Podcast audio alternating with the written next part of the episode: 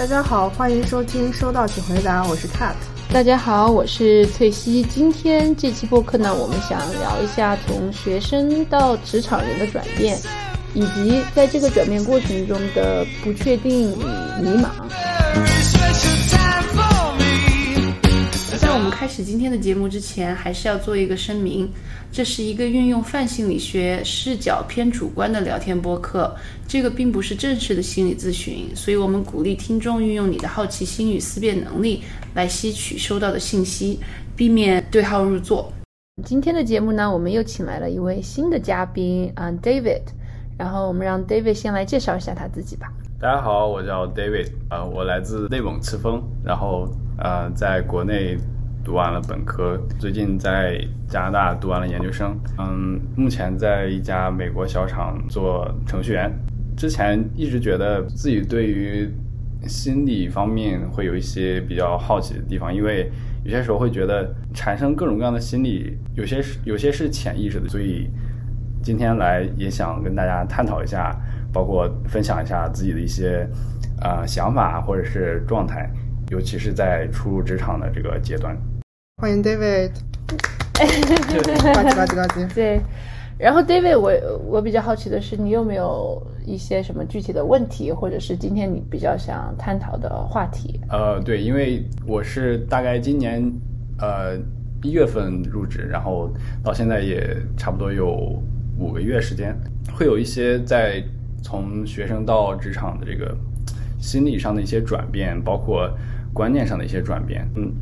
这种转转变是一开始是会觉得很微妙的，这种就是不会有特别多的想这个东西到底为什么发生，但是随着这个时间的推移，会逐渐意识到哦，这个转变其实是很明显的。嗯嗯，比较具体的是，比如说我会从学生时代到现在会有一些消费观念上的转变，会有一些呃这种。有更多的经济自由的这种感觉，嗯，对，然后这种自由的感觉会让我，呃，有一种哦，好像有人格独立的这种感觉，嗯嗯。那当然，呃，在这个过程中，呃，有了经济自由的这个状态之后，也会有一些责任感，因为有很多时候你的开支是要对自己负责，嗯，所以就要去考虑。呃，之前没有考虑一些问题，比如说有一些开销是不是自己可以承担得起，或者说为之后的一些开销做一些打算，嗯，这些都是我在学生时代很少去做一些规划的事情，对，嗯。感谢 David 刚才的分享，因为我也是嗯刚刚毕业第三年嘛，然后呢，我其实还挺有感触。你刚才讲的，一是这个你刚刚毕业了之后呢，然后感觉自由了很多，尤其是金钱方面。然后，但是另外一方面的话，就是它带来了一个双刃剑。然后我当时记得印象特别深的是，就是我刚发工资的时候。然后我特别开心，嗯，然后呢，我就把这个工资呢，就是先去买了一个我特别特别喜欢的一个东西，然后呢，又请朋友们吃了一顿大餐，然后又给我爸妈去就是买了一些礼物，结果呢，就是我是月光族，所以真的就是我一开始的时候觉得哇天哪，这么多钱哦，就是我那个，而且都是我自己的，不是爸妈的这种，然后就很开心，结果一下子开心大了，全都花了，嗯，所以。嗯，今天我觉得我们就可以探讨一下这个问题。嗯，所以，我听到你们两个讲的都是因为，啊，因为从学校毕业到走入职场，这也是人生阶段里面一个比较大的转变。因为这可能也是你从一个完全变成一个个体的过程。就像你们讲的，因为在学校的时候可能没有自己的经济来源，所以多多少少可能还是需要依仗着父母。嗯，但同时我也知道，有的人他可能。大学的时候就已经可以自己工作，也也有这种可能。是的。但很多时候，我们人格完全独立，真的是就是从我可能我们第一份工作开始，然后第一份自己的工资开始。对。所以有的时候，在我们个体的人格脱离这个和自己父母的关系的时候，一方面是很自由、很爽。嗯。但同时，另外一方面，可能就像大卫啊，你讲的，有很多的责任。对，同时可能也有一些，因为责任可能也会带来一些迷茫和不安全感，对吧？因为就像以前学生时代的时候，很多的步步骤都是规划好了的，上课，然后写作业，然后复习考试，然后考试。但当你脱离了这个学校的这个环境的时候，可能所谓的疆域一下就打开了。然后我不知道大卫，你有当时有没有感觉到就是这种呃迷茫，或者是突然天打开了，不知道往哪儿飞的感觉？因为我一开始是在学生时代，呃，老师会很明确的告诉你，比如说要怎么样去学这门课，嗯怎么样去复习，怎么样去做这些考题什么的，会有一个很明确的规划。但是当你进入公司之后，呃，很多事情是需要你跟别人去沟通、去商量，或者说有更多的自由的空间去决定这个任务要怎么去完成。呃，有很多时候会选择，我见到一些人他会选择对自己要求比较严格一点，嗯比如说他希望自己的工作可以做得更完美一点，那需要在这个工作上面花很多时间。也有很多人他是。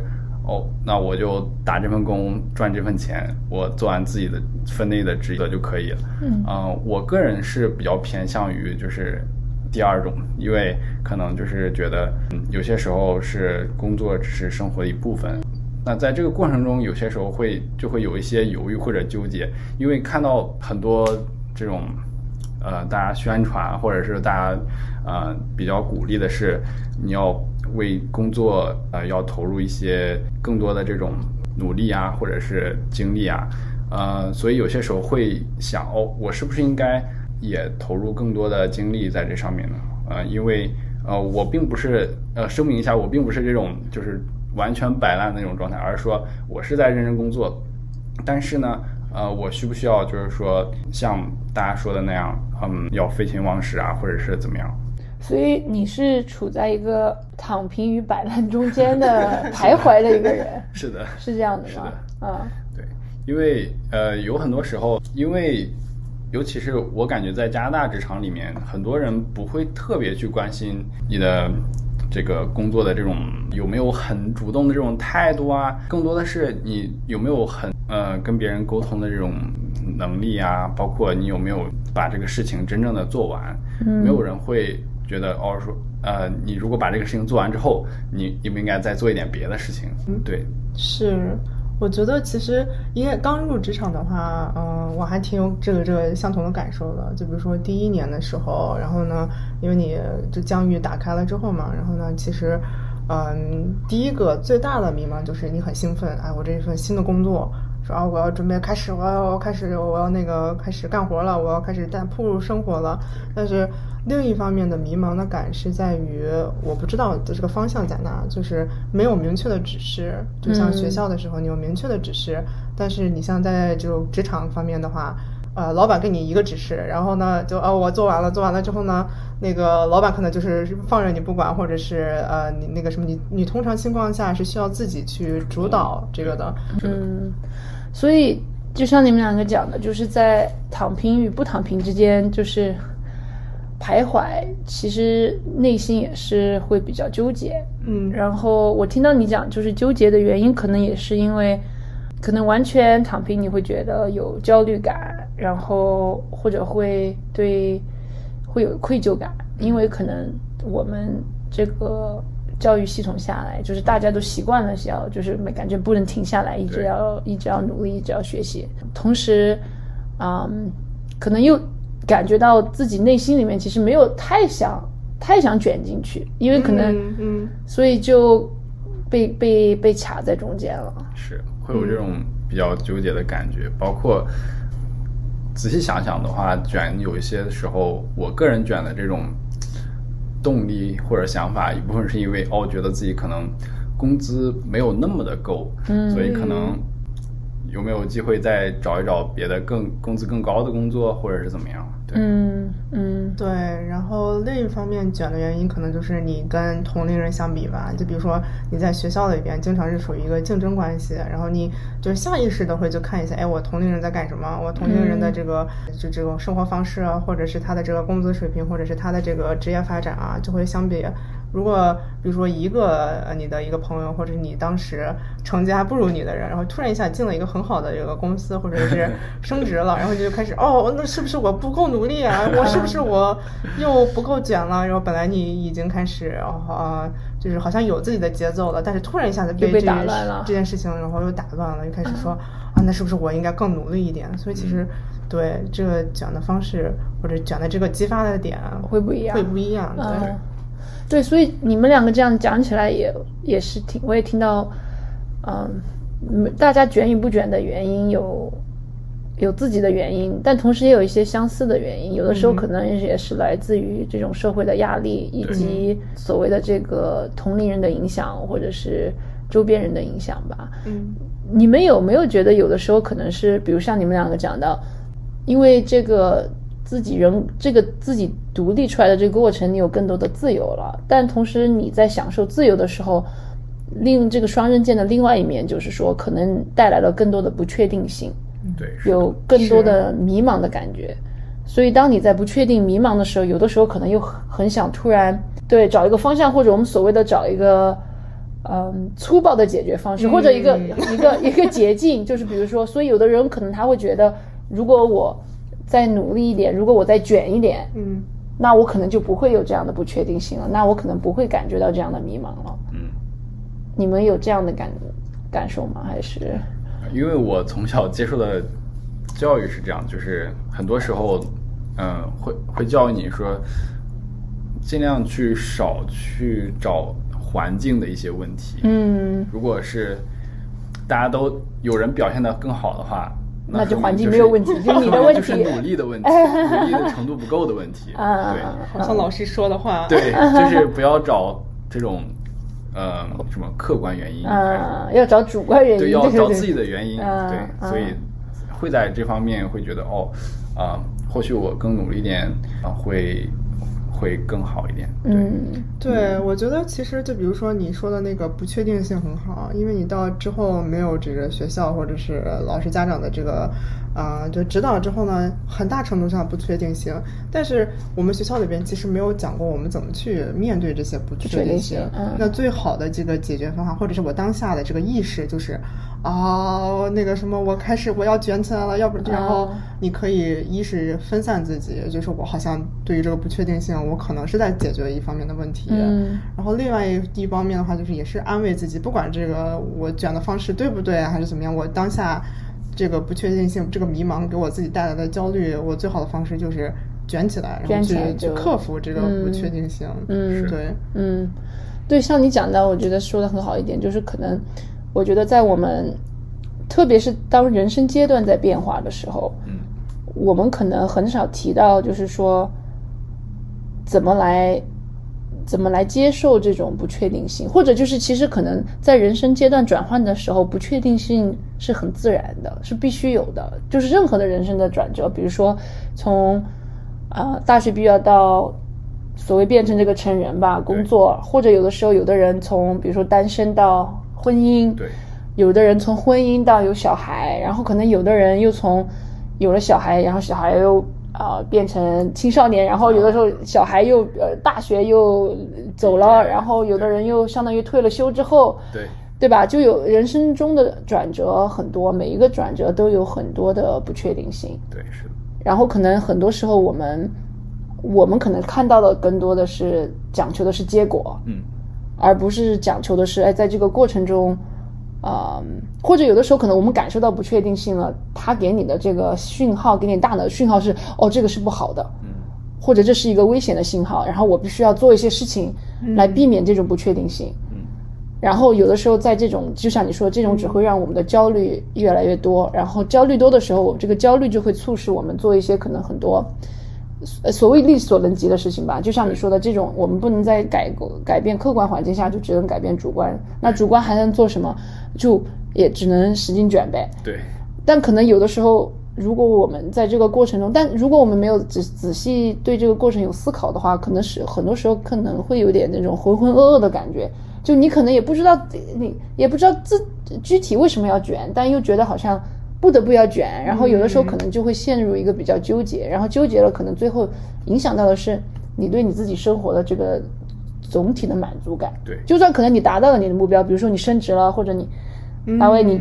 挣了更多的钱，对，嗯。但不一定代表那个事情发生之后你不会有同样的这种迷茫感或者是困扰。嗯，对，对，是这样的，就是，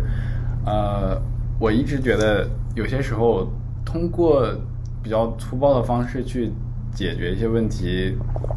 还不如让这个问题再等等看，或者是，嗯。呃，我们可以再去通过在生活的这些经历啊、认知啊，对问题有一个更清晰的想法。对，对，我觉得你说的这个很有道理，因为我发觉就是说，因为我们这个社会的变化的节奏很快，嗯，再加上科技啊，还有现在的节奏真的非常快，所以可能有的时候我们忘记了，其实很多过程或者是你要想取得某种结果，其实是需要时间的。嗯对吧？我觉得以前不是有人就是开玩笑嘛，就是以前比如说你要给一个人啊、呃传达一个信息，你要寄一封信，然后你还要等那个人回 回信然后后来现在我们就有了什么短信，然后现在各种微信，然后对。我们每个人对这个所谓的，呃，这个英文有个词叫 delayed gratification，就是说你要怎么来延迟你的满足感。我们现在对延迟满足感的承受能力越来越低了。嗯。就可能有的人以前，比如说你有有些人五分钟没给你回回信息，你觉得哦，这个人怎么还不回我，对吧？或或或者以前比起来，就是你十天没有回都、都 OK。对，所以就是在这种快速的节奏中，有的时候可能我们对这个结果要多快的产生，嗯有了更多的期望，期望或者有的人会觉得，像你讲的，比如说我刚毕业，如果我没有立刻感找到自己的未来的向方向，或者没有立刻感觉到我这个职业给我带来的满足感，或者没有立刻，这个立刻可能也是就是比如说一两年的时间，就可能一下就觉得啊。哇，怎么了？或者是不是我错了？或者是我是不是我努力不够？或者是不是我该再去学一个什么东西，再拿一个证？所以我觉得我们在这个过程中，可能对时间的这个概念有点变化，因为其实很多事情是需要时间的。对，嗯对需要就就算你发展一个你的呃所谓的你的职职业吧，嗯，现在我知道这个跳槽是很一个文化就很快，但如果有的时候你想想，你真的想做好一件事情，不管你是什么行业，其实很多时候花个五五六年、七八年，其实是很正常的。嗯你真正想做好一个事业，或者对你一个职业有一个呃很深的理解的时候，其实是很需要很花时间的。但可能现在我们的社会太快了，你然后同时这个导致了我们不愿意给自己时间，我们你就自己在催自己。对，非常的急于这个结果，嗯。就是哎，我这个已经花了这个半年的时间去做这个项目，怎么还这个结果还没有出来那种 感觉，确实很同意。我目前的状态是从一开始比较着急的状态，现在逐渐能接受这个嗯。探索的这种过程，因为我是知道，呃，我目前的这份工作可能不会是我以后永远的这个工作，所以我会有意识的去再去想要去学一些东西，嗯嗯包括呃，但是我不会被这种呃想法所要影响到自己。嗯、就是说我不会影响到我正常的吃饭、生活健康，呃，就是健身什么的这些，就它会变成我的一个引导我的方向。但是在这个过程中，我有些时候也会问自己，比如说我如果想去大厂，那我为什么要去大厂？是因为我身边的人都想去大厂，所以我想去大厂，还是说我有别的一些啊、呃需求或者想法？嗯对，有些时候目前来看，对于我觉得每个人都要呃基于自己的需求要去做自己的决定。那可能我现在想要换工作，或者是想要找一份更好的工作，是觉得哦可能会在工作，首先在这个工作薪资上面会有一些更高的期待，嗯。其次是呃目前的这种工作内容可能不是我最理想的这种感觉，嗯。所以可能之后还要再找一些更贴近自己理想的职业规划的这种工作。就是我觉得你说的这个点很好，因为它是一个探索的一个过程，嗯。而且就是后来我觉得我慢慢的发现这个不确定性，一开始的时候你毕业的时候觉得，哎，这个不确定性哇好可怕，就是我到底是怎么样怎么走，怎么样走。啊、因为这这等于说是一个看的是潜意识，就是你之前在学生的时候，嗯就是对于这个不确定性没有那么大的就是影响力，因为你很多东西你都可以看，就是像高考，在上大学，上大学可能考研什么之类的，所以其实还比较的那个这个确定，嗯。但是一到这个工作的时候，发现哦，其实很多的不确定性，然后很多事情要自己做决定，然后这个不确定性性的话，是不光是一开始的时候，可能在于你人生当中就会伴随你人生当中这个不确定性，所以我倒是觉得是，呃，你这个就是知道这个探索这个过程呃非常的好，然后我自己也在探索，因为你要把这个不确定性当成不是一个问题。而是一个是哎，它可能而是一个必然的过程。对，而是一个必然的过程。那我们去怎么去，比如说啊、跟这个不确定性去一起去探索，一起去生活，反而不要把它当成一个敌人的话，嗯我倒是觉得是一个很好的这个人生的探索的一个过程。对，嗯，对我我我觉得你讲的就是不要把这个不确定性或者这个迷茫当做一个问题，因为当你觉得它是问题的时候，你会有想去解决问题的这种冲动。当你没有真的深刻的认识到问题，然后你想急于解决问题的时候，很多时候可能用力过猛，或者有的时候会反而把你带上某一种循环，可能更让这个问题加深了。但如果我们能把这个不确定性作为其实就是生活的一部分的时候，它可能能给你打开另外一个视角，或者是一些机会，让你真正的认识自己，嗯，理解自己。比如说，我真正要去，就像你讲的，比如说有的人他说要去大厂，真正有的时候我们可能问问自己为什么想去，因为每个人真正想去的原因可能有相似，也有不一样的地方。但如果有的人他不理解自己想去的原因，只是因为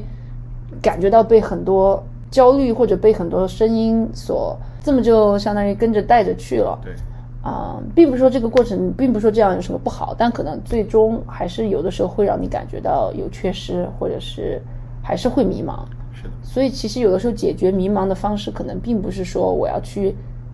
消除这个迷茫，但解决迷茫的方式，可能真的是一个机会，让你好好认识一下自己。因为毕竟从大学到职场，这个是一个很重要的人生转折阶段，嗯，然后在这个阶段。完就是你对自己这个个人的价值以及这些东西没有一个确定的答案，是一个很正常的结果。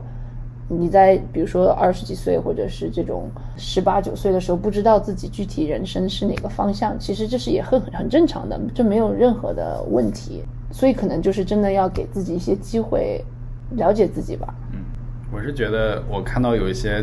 卷的人，当我问他们为什么这么卷，或者是这么拼的时候，他们会自己觉得哦，我没有这么卷呀、我是只是把这个时间投入到我喜欢或者我感兴趣的事情里面，所以他们会觉得，呃，他们所做的一切都是值得的。他们不不是要求有什么回报，或者说嗯有一些什么多么过人的成就，呃，可能更多的是一种自我的满足感。嗯那这种可能就是是比较基于他们自己的需求，嗯呃他们对这个事情很感兴趣，所以他们会选择把时间投入在里面。对，那我觉得每个人在选择卷或者躺的时候，需要做的就是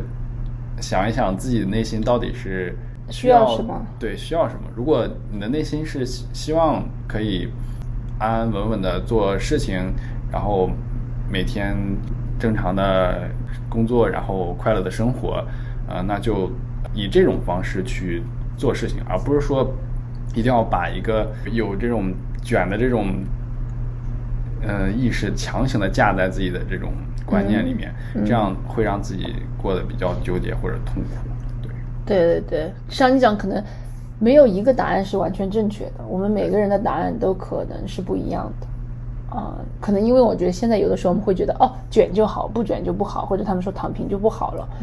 我们有的时候可能很快的给某些东西一些标签或者一些好与不好的这种价值的时候，可能这样这样反而局限了我们每个人的可能性。嗯但如果我们每个人都觉得，哎，我可以花一些时间给自己一些时间，让自己来探索一下，让自己真正理解自己想要什么。那个时候你做出了答案，不管是卷与不卷，或者你在中间，可能你心心境是更平静的，对，而不是说一直在纠结的。因为其实你真正的内耗、纠结，其实是很很产生很多内耗的。嗯，有的时候可能反而不是说你努力花的内耗多，反而是你纠结的那个过程要不要努力的时候 产生的内耗更多。但当你如果心你自己理解自己的时候，了解自己需求的时候，你再做出一些决定的时候，可能你的心态就会更平静，也会更舒坦吧。对，而且我觉得，就是你从学生到这个工作的时候，尤其是工作，它有很多的这个自由度，包括你开始自己赚钱了嘛，然后开始有自己的独立思考能力啊，然后包括那它呃另一方面就是这些不确定性，包括卷与不卷啊，你开始有自己的这个选择。我倒是觉得，就是你比如说这些不确定性啊，然后这些各个方面的选择啊，我觉得反而是一种。呃，很好的一种自我的探索的方式，然后而且这个不确定性，我一直觉得这种不确定性是一个，它会给你很多的这个可能性，然后你的人生有很多很多的可能性，然后你可以去探索各种各样子的不同的这呃自己的这种多面性的这种选择，我觉得是非常的美好的，而且是非常就是啊，一听到我就觉得哇，好好激动的一个过程，对，可能不管是。呃，先不先不说这就是卷和不卷的这个过程，这个这个这个选择啊，反而是更加偏向于你该如何去探索自己的内心的需求，然后去看一看自己就是自己内心的一些声音啊，这类嗯嗯，对，倾听自己内心的声音，确实是一个很呃很重要的过程，同时也是一个很难很难的过程吧，而且也是一个长期的过程，并不是说。啊，你听了一次就 OK 了，你听到一次就就算了，这是一个可能一直都需要我们有嗯尽量多做的事情吧。就像嗯，就像我们之前有讲，其实你对自己的心理健康，其实就像养生一样，对吧？你不能说你养一次就好了，嗯，这个东西是需要长期的坚持，以及长期的嗯有有意识的去培养的一个过程。也没这个过程也没有对错，也只是一个好奇的过程吧。所以，就像你讲的，这个倾听自己的呃，确实是很重要。对，而且可能这个过程，我觉得可能不会很顺利，就是有些时候甚至会很痛苦。但是，我觉得相比较，就是一个人比较麻木来说的话，可能痛苦还是稍微好一点，因为痛苦说明你在比较。认真的去想这个事情，或者说你在认真对待这个事情，所以才会在这个过程中有一些思考。那如果一个人真正的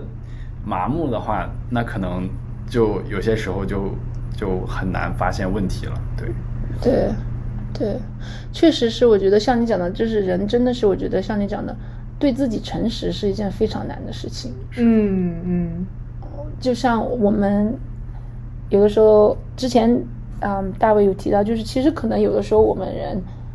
比如说接受自己的平凡性，或者接受自己的平庸性，嗯，这可能也是一个比较难的事情。对，因为我们从小都读的是 五百名人 的的励志人生，然后可能有的时候潜意识中我们觉得哦，这些人都可以，但其实如果我们真正想一想，可能百分之九十的人我们都是平凡人，平凡人，然后。平凡人也很重要，不是说平凡人就低人一等。对，我们这个社会要有这样有秩序的往前进，其实真的也是靠我们这些平凡人托起来的啊！每个人就是这样做自己该做分内的事情，对，是，对吧？这样不断的重复，所以我觉得有的时候可能接受自己的平凡也是一个很。呃，可以让我们感觉到自由的一个过程吧，对，就解开那个枷锁，而不是说一直不不接受自己的平凡，就觉得自己就非要去做更多的事情，让自自己觉得很特别，或者是比别人更优秀。对，嗯，对，平凡没有什么不好。对，我觉得你说的这个点很好，因为就是嗯，相比于伟大来讲，平凡看起来就是特别的普通，看起来那么的就微小，但是其实。我们算是平凡人，但是他其实做的事情，比如说你可以为这个，就是你你你给你父母打一个电话，或者是你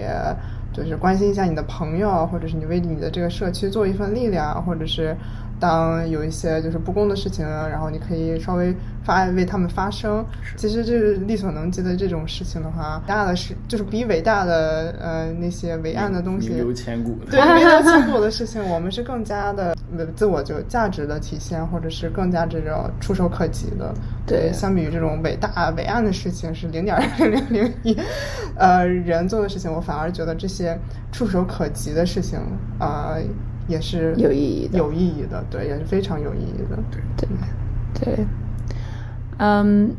所以今天我们聊到这里，也是对学生到职场转变的一个大概的一个总结吧。但当然，这肯定不是每一个人的经历，我们每个人都有不同的经历。我们讲的经历可能更多的是，呃，也是受了局限，因为呃，我们是通过自己的人生经历来来来唠嗑的哈。嗯，但我们可能同时想传达的信息也是希望大家在面当有不确定性、迷茫产生的时候，呃，给你自己一些时间，嗯、允许自己有时间来慢慢的了解这个过程，嗯，不要把不确定性当做一个问题，把它当做可能生活的一部分，嗯，欣然的接受它，这样可能能给我们打开一扇窗，或者是给我们提供一些新的方向吧。对，因因为 让我想起来，就是《少年派的奇幻漂流》里面的一个场景，呃，当时主角是在跟老虎在一个船上面，嗯。他一开始是对老虎非常非常有敌意的，看看它非常的危险，它随时可能会吃掉它，但是也正是因为老虎在，所以才才会让他有警惕的意识，才会让他一直保持着生的希这种希望。那我感觉有些时候在生活中，这种不确定性就像和咱们在一条船上的老虎一样，嗯它看起来很危险，甚至可能会把我们的船给打翻或者怎么样，把我们吃掉。但是我们有些时候也需要和它共处，甚至它可能是能保证我们不不变得麻木，或者说，嗯，能真正的找到自己的一个动力。对嗯嗯，哇，升华的真的很好，没有没有，真的升华的太好了。嗯，就是对我最后来讲的话，我觉得其实一是这个啊、从学生到呃成人这个过程当中吧，啊、不确定性是有的。然后我们也是一开始对不确不确定性，然后有纠结，有这个有这个迷茫的过程，这也是非常正常的，这是必经的一个过程。那到最后的话，我们会看到这个不确定性啊，对我们的这些影响啊，对我们的一些就是生活做的决定的一些大概的方式。然后我现在的状态就是不确定性，我我我我现在开始我非常喜欢它了，它这个不确定性危险又迷人 嗯所以这是一个过程。然后呢，我也希望我们能够就是拥抱这个不确定性。所以也希望今天的听众朋友们也能找到能和你生活中不确定性共处的一种方式吧。然后欢迎大家给我们留言或者给我们来信。下期再见吧，我们下期再见，感谢 David。感谢各位。